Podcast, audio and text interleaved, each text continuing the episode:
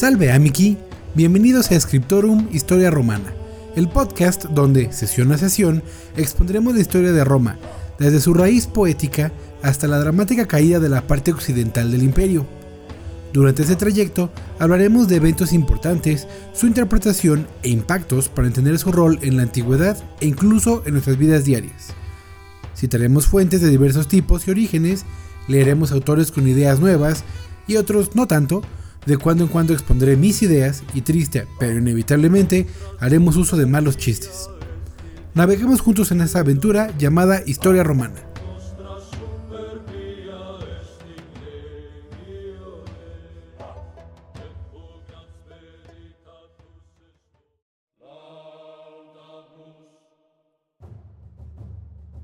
Primero que nada, y antes de empezar el episodio, hablemos del Centro Cultural La Isla de Minerva, que sigue aportando la difusión y el enriquecimiento de la ciencia y la cultura histórica mediante, esta vez, una plétora de cursos, a los cuales les recuerdo que como suscriptores del máximo nivel de este podcast, tienen descuentos en ellos. El primer curso que llama la atención es La Dama y el Caballero, Literatura, Arte y Símbolos del Amor Cortés. Este curso comienza el 2 de febrero del 2023, los días jueves de 18 horas a 20 horas. En cuatro breves sesiones conoceremos, comprenderemos y analizaremos las distintas visiones del amor medieval y su simbolismo a través de su influencia en el arte, la literatura y en otras manifestaciones artísticas. El siguiente curso es Enamorándose de la Antigüedad, la literatura erótica grecolatina, que inicia el día 4 de febrero del 2023, los días sábados de 11 de la mañana a 13 horas. El siguiente curso se titula Enamorándose de la Antigüedad, la literatura erótica grecolatina, este inicia el día 4 de febrero del 2023, los días sábados de 11 de la mañana a 13 horas, en el cual vamos a conocer sobre literatura erótica desde los escritores griegos y latinos. Todas estas horas son en la Ciudad de México, pero son para todo público, no importa si no eres humano, eres bienvenido. El siguiente punto importante es hablar del Corgiverse, el universo de patitas cortas y orejitas paradas más informativo del Internet.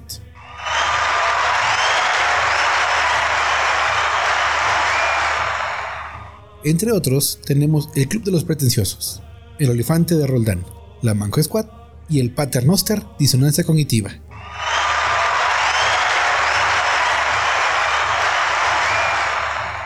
Y como es costumbre, antes de empezar el podcast, les recomiendo un poema de Eduardo Galeano, titulado Los Nadies, que comienza así. Sueñan las pulgas con comprarse un perro, y sueñan los nadies con salir de pobres, que algún mágico día llueva de pronto la buena suerte que llueva cántaros la buena suerte. Más adelante nos dice de quién habla con la línea los nadies, los hijos de nadie, los dueños de nada, y termina con la frase los nadies, que cuesta menos que la bala que los mata. Y saben qué, no está mal ser un nadie, pero que nos acusen de ser un nadie que piensa. Seamos uno de los nadies. Sean bienvenidos a Scriptorum Historia Romana.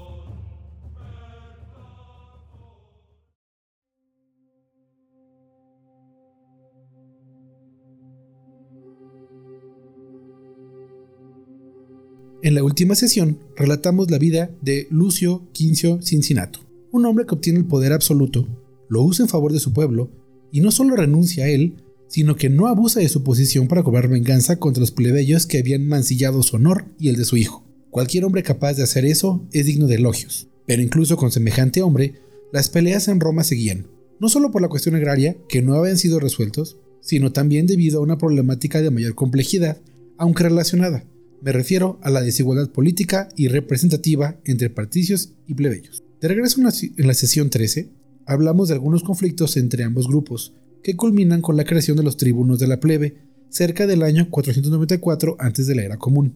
Este organismo asegura la representación popular en la toma de decisiones, pero, 32 años después, la situación ha vuelto a deteriorarse, gracias a que los patricios, por medio de sucios juegos de desprestigio e intimidación, limitan siempre que es posible el actuar de los tribunos de la plebe, mientras que los plebeyos siguen en la lucha por la igualdad política. Pero en este año, 462 antes de la era común, es decir, cuatro años antes de la dictadura de Cincinnati, uno de estos tribunos de la plebe, de nombre Cayo Terentilo, hace una propuesta radical que causará revuelo, crear una serie de reglas y normas que garantice la equidad entre ambos bandos, y no solo eso, sino escribirlas y mostrarlas públicamente. Esta propuesta será el inicio de uno de los eventos más representativos de los logros y legados de los romanos hacia nosotros, la ley de las doce tablas, la base del famoso derecho romano, que aún hoy se enseña en las escuelas de leyes. En la sesión de hoy vamos a relatar cómo se hicieron esas tablas y los eventos que este pueblo vivió hasta su, spoiler alert, promulgación. La siguiente sesión hablaremos de su contenido original y algunas notas de importancia. La tercera, y última sobre el tema, hablaremos de las modificaciones hechas durante el periodo de dominación romana, los juristas de la época que sobre él y su impacto en otros códigos legales, en periodos no necesariamente romanos. Pero bien, regresemos al año 462 antes de la era común, cuando Cayo Tenentilo Garza propone que se escriban y se muestren las leyes romanas en público. Y claro que por supuesto que muchos patricios se negaron. Por medio de tretas, engaños y amenazas, lograron detener esta ley, especialmente usando el enemigo extranjero como pretexto, ya que cada vez que la ley se retomaba, los cónsules izaban la bandera de la guerra, avisando de una invasión por parte de los volscos o los ecuos, para lo cual se detenían las discusiones, se reunían hombres y se marchaba a la guerra, solo para encontrar apenas bandas de ladrones que caían ante los romanos, pero que no necesitaban de la acción de todo el ejército.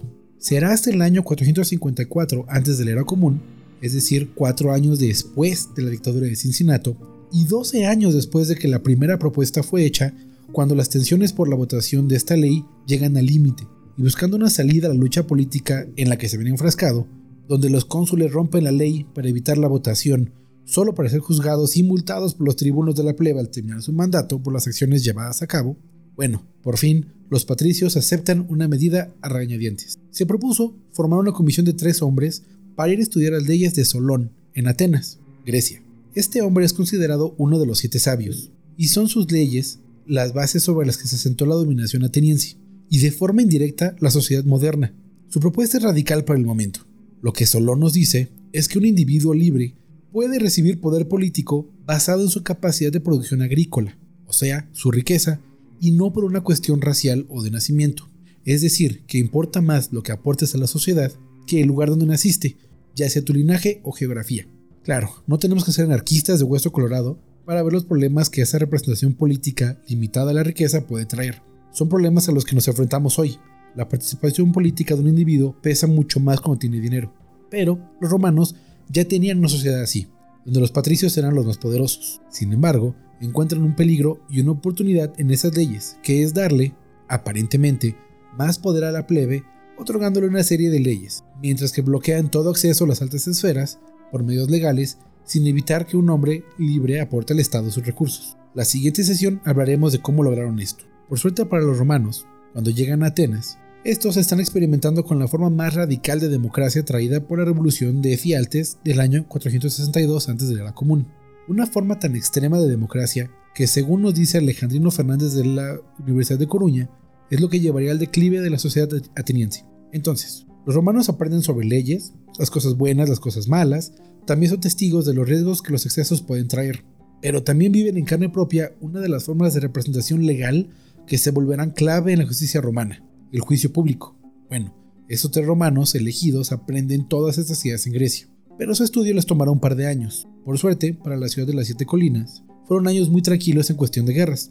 Lo que sí sufrieron fue una pandemia que mató a muchos habitantes, entre ellos algunos de importancia política, lo que también afectará a la futura reforma. Y así es como llegamos a un año de magna importancia mundial. Hablamos del 452 antes de la era común, o 301 a Urbe Condita, según Livio.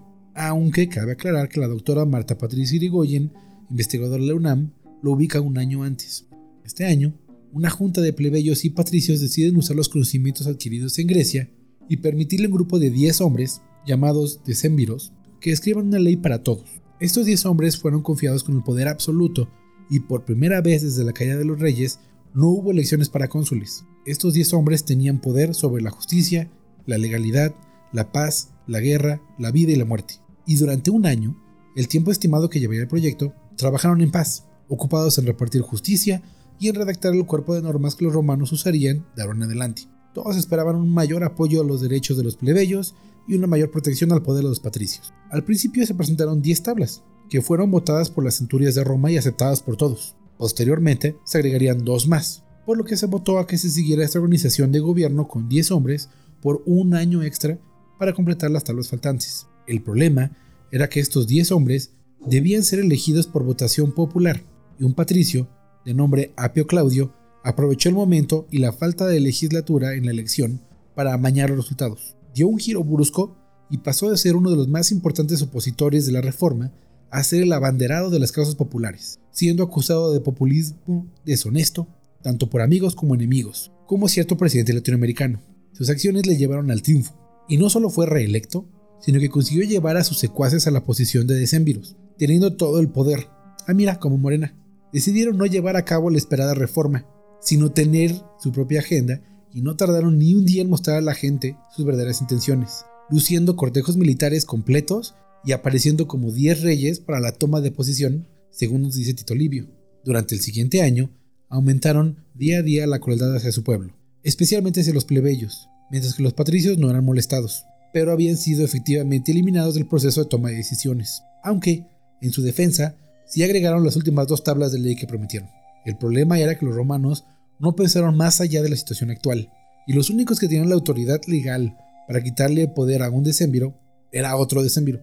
Recordemos que todos eran amigos, entonces, Houston tenemos un problema. Pero la solución vino esta vez de fuera de Roma, ya que los enemigos decidieron aprovechar la complicada situación para atacar. Y, contrario a lo que había pasado en años anteriores, fueron derrotados en dos batallas. Y aunque no fueron derrotas absolutas, sí causaron una desmoralización de las tropas. Además de estos eventos, Livio nos cuenta un par de historias que vale la pena mencionar. Uno de los soldados en campaña, un joven valiente y decidido, de nombre Lucio Sicio, no tenía tapujos en hablar sobre su oposición personal al reinado de los decémviros y cómo deseaba regresar al modelo anterior. Así que su comandante, uno de los diez, orquestó su muerte, enviándolo en una misión de reconocimiento y ordenando a los que lo acompañaban que le dieran muerte. Sin embargo, aparentemente el joven era muy bueno y se defendió arduamente, matando a algunos de los atacantes, aunque por fin cayó abrumado por el número de enemigos. Lo reportaron como caído en una emboscada, pero algunos de sus compañeros encontraron el cuerpo y notaron el tipo de heridas, además de algunas otras pistas, y se dieron cuenta de la traición de su líder. La segunda historia es similar a aquella que destruyó a los tarquinios, y nos cuenta que Apio Claudio, líder de los ahora 10 tiranos, se enamoró de una hermosa joven plebeya, así que le pidió a uno de sus clientes de Mandara, reclamando que esa joven era su esclava. Cuando se lleva a juicio, y a pesar de clara evidencia y testigos que avalan la condición de libertad de la chica, es el mismo Apio Claudio quien toma el papel de juez, y cuando da su sentencia, para sorpresa de nadie, le da la victoria a su cliente y declara que la chica en cuestión es, en efecto, esclava. El padre de la chica, quien había cabalgado toda la noche desde el ejército al ver que el juicio no llevaba a ninguna parte y desesperado por ver cómo su hija caía en las garras de la esclavitud, le quitó la vida y amenazó al tirano diciendo, por esta sangre apio dedico tu cabeza a los dioses infernales. Aunque creo yo que podía haber buscado otra solución, no sé, algo antes de matar a su hija, como tal vez escapar, lo cual de todas formas hizo después de matarla. Pero bueno, sea este relato cierto o no, no importa.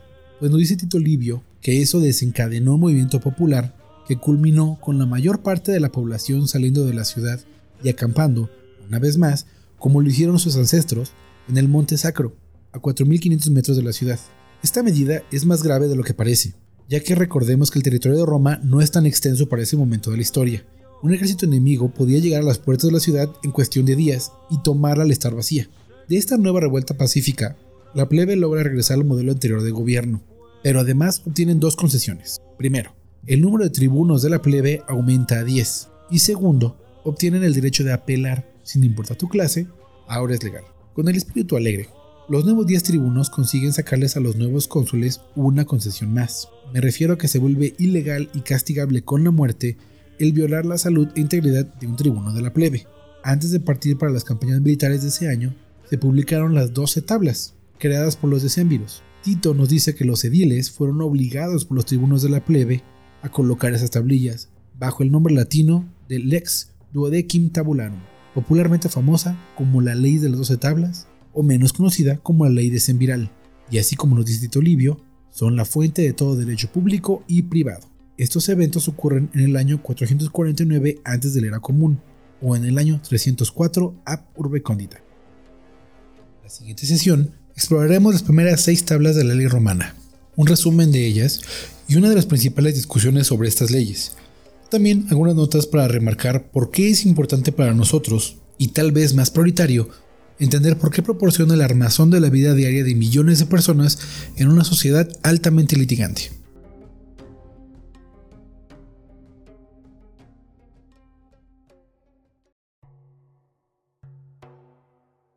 Gracias por acompañarme a otra sesión de Scriptorum Historia Romana. Sigue las actualizaciones de este podcast en redes sociales como Scriptorum Historia Romana en Facebook y Twitter. Apóyame en www.patreon.com diagonal historia romana, donde te puedes suscribir a uno de los siguientes cuatro niveles. Cuestor. A este nivel recibes una mención especial en el podcast e inicias tu camino en el curso Sonorum. Edil. Aquí, además de tu mención, recibes una copia del guion con apoyo bibliográfico para que puedas seguir tu camino en la política romana. Pretor. Para este nivel, además de lo anterior, recibes acceso al segundo podcast mensual, donde haremos una sesión de preguntas y respuestas y tú dictes las preguntas sobre historia de Roma o algún otro tema histórico. Por último, cónsul, el último nivel. Aquí conoces el verdadero poder del Estado romano. Además de todo lo anterior, obtienes dos beneficios más. Una videollamada mensual donde podemos discutir sobre cualquier tema de historia o de lo que se nos ocurra y, si la tecnología lo permite, hacer actividades relativas al Imperio Romano como videojuegos, club de lectura, intercambio de fuentes, hago tu tarea, tú decides el tema. Además, obtienes un descuento en los cursos y talleres de la isla de Minerva. Como siempre, envía tus comentarios, colaboraciones o si deseas un espacio comercial a podcasthistoriaromana.gmail.com. Agradecemos a Faria Faraji y a Kevin MacLeod por las piezas musicales. De nuevo, gracias por quedarte hasta el final y acompáñame a la siguiente ocasión. Te deseo lo mejor para ti y la gente de Todomus, y que los lares siempre te sean favorables.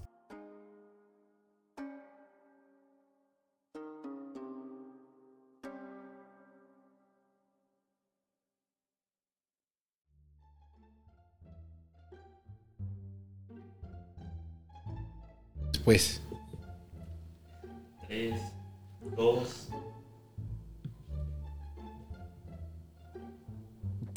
Se me olvidó que tenía que leer los comerciales.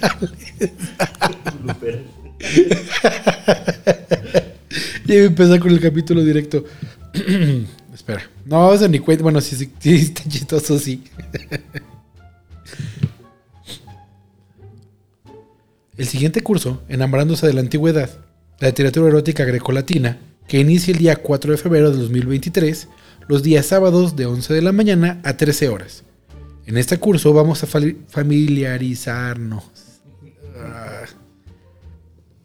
Déjame cambiar esa palabra, no voy a poder leerla jamás.